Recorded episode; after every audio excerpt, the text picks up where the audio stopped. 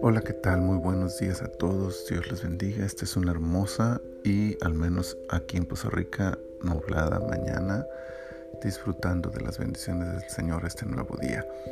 Es jueves 25 de marzo del año 2021 y este es nuestro tiempo devocional en su reposo. Estamos en la temporada 2, es el episodio 22.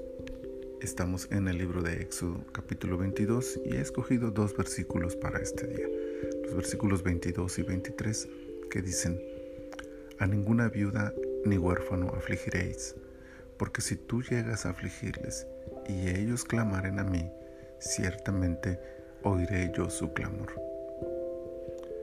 Al leer estos versículos es inevitable recordar la misma expresión cuando Dios escuchó el clamor del pueblo de Israel a causa de su esclavitud es bastante claro que Dios escucha y sabe prestar atención al clamor del afligido. La advertencia, sin embargo, en estos versículos es a no provocar el clamor de otros.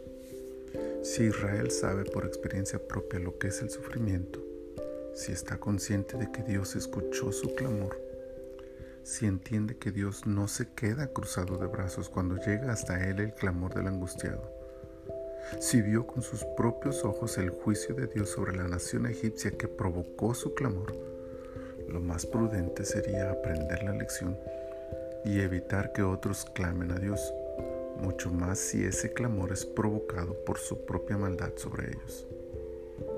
Antes bien, hacer conciencia de que Dios siempre tendrá especial cuidado del desamparado y que es deber de aquel que ha sido bendecido por Dios cuidar del necesitado. Ese cuidado debe ser proactivo, no solo no afligirles, sino más bien bendecirles, pues Dios está al pendiente del angustiado. Que nuestra fe se consolide esta mañana al recordar que Dios escucha el clamor de su pueblo, del oprimido, del necesitado, pero que también cuidemos de no ser nosotros la razón del clamor de otros, sino más bien el motivo de su dar gracias y gloria a Dios. Y que en todo honremos al Señor con nuestra fe y nuestras buenas obras.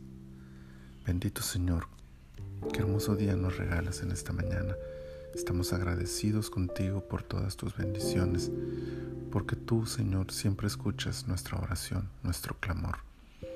Ayúdanos, Señor, ahora entonces a que esta reflexión nos lleve a la acción, no solo para no afligir a aquel que está en necesidad y no ser el motivo de su queja delante de ti, sino para bendecirlos, para extender nuestra mano y ser una bendición para sus vidas, Señor, ayudándoles y proveyéndoles, Señor.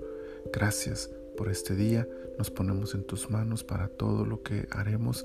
Pedimos, Señor, que nos acompañes y nos guardes todo este tiempo. Te lo pedimos en el nombre de tu Hijo Jesús. Amén.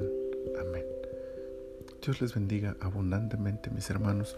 Cuídense mucho y si pueden, acompáñenme en esta noche en la página de Osana de Facebook y ahí estaremos teniendo un tiempo de oración, 10 minutos de oración juntos, intercediendo al Señor por las necesidades de otros. Dios les bendiga.